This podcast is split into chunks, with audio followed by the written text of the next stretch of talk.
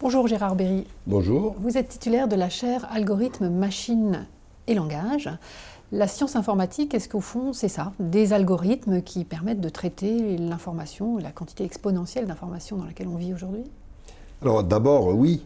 Les algorithmes sont absolument centraux dans la science informatique, c'est même leur particularité, c'est la science qui s'occupe des algorithmes en premier, mais ces algorithmes, il faut les réaliser, alors c'est pour ça que je mets machine et langage dans le titre de la chaire. Les machines permettent de faire marcher ces algorithmes et les langages permettent de les écrire, ce qui est loin d'être simple. Mais il faut jamais oublier deux autres pans de l'informatique qui sont les données elles-mêmes, la structuration des données qui est très importante mais dont je parlerai relativement peu dans mes cours moi-même, d'autres, beaucoup d'autres le font, et aussi les interfaces homme-machine qui, qui nous relient au monde, qui relient l'ordinateur au monde réel et qui nous relient à l'ordinateur. Et ça, ce sont des choses aussi extrêmement importantes qui entrent dans, ce dont je vais parler. L'informatique aujourd'hui, elle sert avant tout à quoi? À remplacer l'homme, à transcrire dans un autre langage euh, les choses que font, que fait ou que faisaient les hommes, ou bien gérer ces informations qui sont tellement importantes qu'on n'y arrive plus à l'échelle humaine? D'abord, elle gère et elle transforme et elle manipule, elle cherche dans les informations humaines, celles qui sont fabriquées par nous, par les gens. Et on parle surtout de ça en ce moment. Par exemple, Internet, on dit Internet est rempli par les gens et un moteur de recherche, ça cherche dans les écrits des hommes. Ça, c'est évidemment très important. Personnellement, je m'intéresse aussi beaucoup à une autre informatique qui est l'informatique des objets. Bon, moi, par exemple, je travaille sur le pilotage d'avions, les technologies que nous avons développées en France dans, un groupe qui s'appelle le groupe des langages synchrones, un, groupe qui a fabriqué des langages profondément originaux. Ces langages sont maintenant utilisés de façon... Euh, très grande à travers le monde pour piloter les avions, euh, mais pas seulement, euh, régler les réacteurs. Et euh, ce genre de langage est utilisé pour conduire des voitures. Et tout ça, ça va être relié à Internet. Donc on appelle ça l'Internet des objets, et bientôt les données humaines et les données des machines vont se mélanger ça commence. On commence à faire des réseaux sociaux de voitures où le but n'est pas d'étudier, euh, d'échanger des informations sur le petit dernier, mais de comprendre comment les conducteurs conduisent, comment régler les voitures pour qu'elles consomment moins, comment les voitures peuvent discuter avec la ville pour s'orienter plus facilement, éviter les embouteillages, trouver des places de parking. Donc cette information qui est produite par notre environnement physique est très différente de l'information humaine, bien que les ordinateurs et la physique soient, et les ordinateurs et les, programmes, les langages soient les mêmes. Mais il y a quand même des spécificités que j'étudie beaucoup dans mon cours sur la programmation liée au temps et aux événements qui sont les deux choses majeures dans ce monde physique.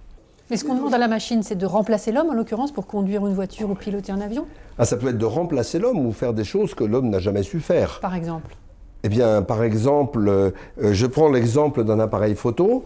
Un appareil photo est un énorme concentré d'informatique. On savait faire ça avant avec euh, de la chimie, bien entendu, mais les appareils photo euh, modernes, qui sont des mélanges très sophistiqués de physique, d'informatique, de mathématiques, par exemple pour les algorithmes de, redressement des, défauts de l'objectif, pour des algorithmes de débruitage d'images, font des choses qu'on n'a jamais su faire autrement. Donc l'informatique est un levier. La différence entre cet appareil que vous tenez et un appareil ancien, argentique, en quoi elle tient? Elle tient en un capteur physique différent et surtout en une très grande masse d'algorithmes extrêmement sophistiqués, issus des mathématiques qui permettent de faire des traitements d'images qu'on n'a jamais pu faire autrement. Comment est-ce qu'on a appris à ces machines à se débrouiller avec les imprévus? Alors, elles ne se débrouillent pas avec les imprévus. Elles font ce qui a été prévu par nous en fonction des imprévus que nous avons prévus et analysés. Pour l'instant, c'est comme ça. Peut-être ça changera. Est-ce que c'est ce qui explique les bugs, l'imprévu, la, survenue d'un Non, les bugs, c'est pas forcément expliqué par l'imprévu. C'est expliqué par la très grande difficulté qu'il y a à écrire en informatique. Écrire quelque chose de presque juste, c'est pas très dur. Écrire quelque chose de profondément juste, de toujours juste, c'est très compliqué. Et par exemple, on fait maintenant de la preuve, et ça j'en parle dans mon cours beaucoup, de la preuve mathématique et informatisée, c'est-à-dire les machines vont prouver que les programmes qu'on écrit sont justes. Ça a été fait d'abord pour le métro à Paris en grand, à l'échelle industrielle, et maintenant c'est généralisé pour les circuits, et on va étudier ça, on étudie ça dans mon cours. Mais pour faire la preuve, il faut que les fondements mathématiques et informatiques de ce qu'on va prouver soient très bien compris. Qu'est-ce que le temps pour un informaticien? Alors le temps pour un homme normal, c'est les secondes qui s'écoulent, mais c'est aussi le temps qu'on perçoit. Et de temps en temps, on attend de longues minutes, objet tout à fait étonnant. Pour un informaticien, c'est beaucoup plus large. Le temps, c'est quelque chose qui va être généré par la, ou engendré par la répétition d'événements répétitifs. Par exemple, quand on court, on peut dire courir 10 secondes, mais on peut aussi dire courir 10 mètres. Les mètres se répètent. Et on peut aussi dire courir 10 pas. Les pas se répètent. Et on peut aussi dire on va courir tous les matins. Les matins vont se répéter. Pas de façon régulière. C'est-à-dire que la répétition des matins dans le temps n'est pas à la seconde près, elle change tous les jours. Les mètres, c'est pas régulier, ça dépend de la vitesse. Et par exemple, ce qu'on a fait dans le langage SRL que j'ai développé, et dont je parle beaucoup dans les cours, c'est des langages qui parlent uniformément de tous ces temps-là. Par exemple, on peut dire pendant 10 mètres, sauter tous les pas. Ou, et puis arrêter au bout de 20 secondes, euh, et puis après courir très vite et arrêter au bout de 20 secondes. Donc on va mélanger toutes sortes de temps, et ça, on va trouver ça dans tous les phénomènes physiques. Quand on conduit une voiture, on a les tours de roue, on a les pompes à essence, c'est un autre temps, l'arrêt pour faire le plein, et tous ces temps-là vont s'imbriquer, et les langages classiques de programmation ne permettent absolument pas d'en parler ni de raisonner dessus. Et donc les langages que nous développons permettent de parler des temps et non pas du temps. En plus, ces temps ne sont pas forcément liés directement au temps physique. Par exemple, en musique, le temps de jeu de l'instrument n'est pas le temps de la partition. La partition définit un temps logique, la noire. Mais le musicien sait bien qu'il faut swinger. Et swinger, ça consiste exactement à, ne pas faire ce qui est marqué.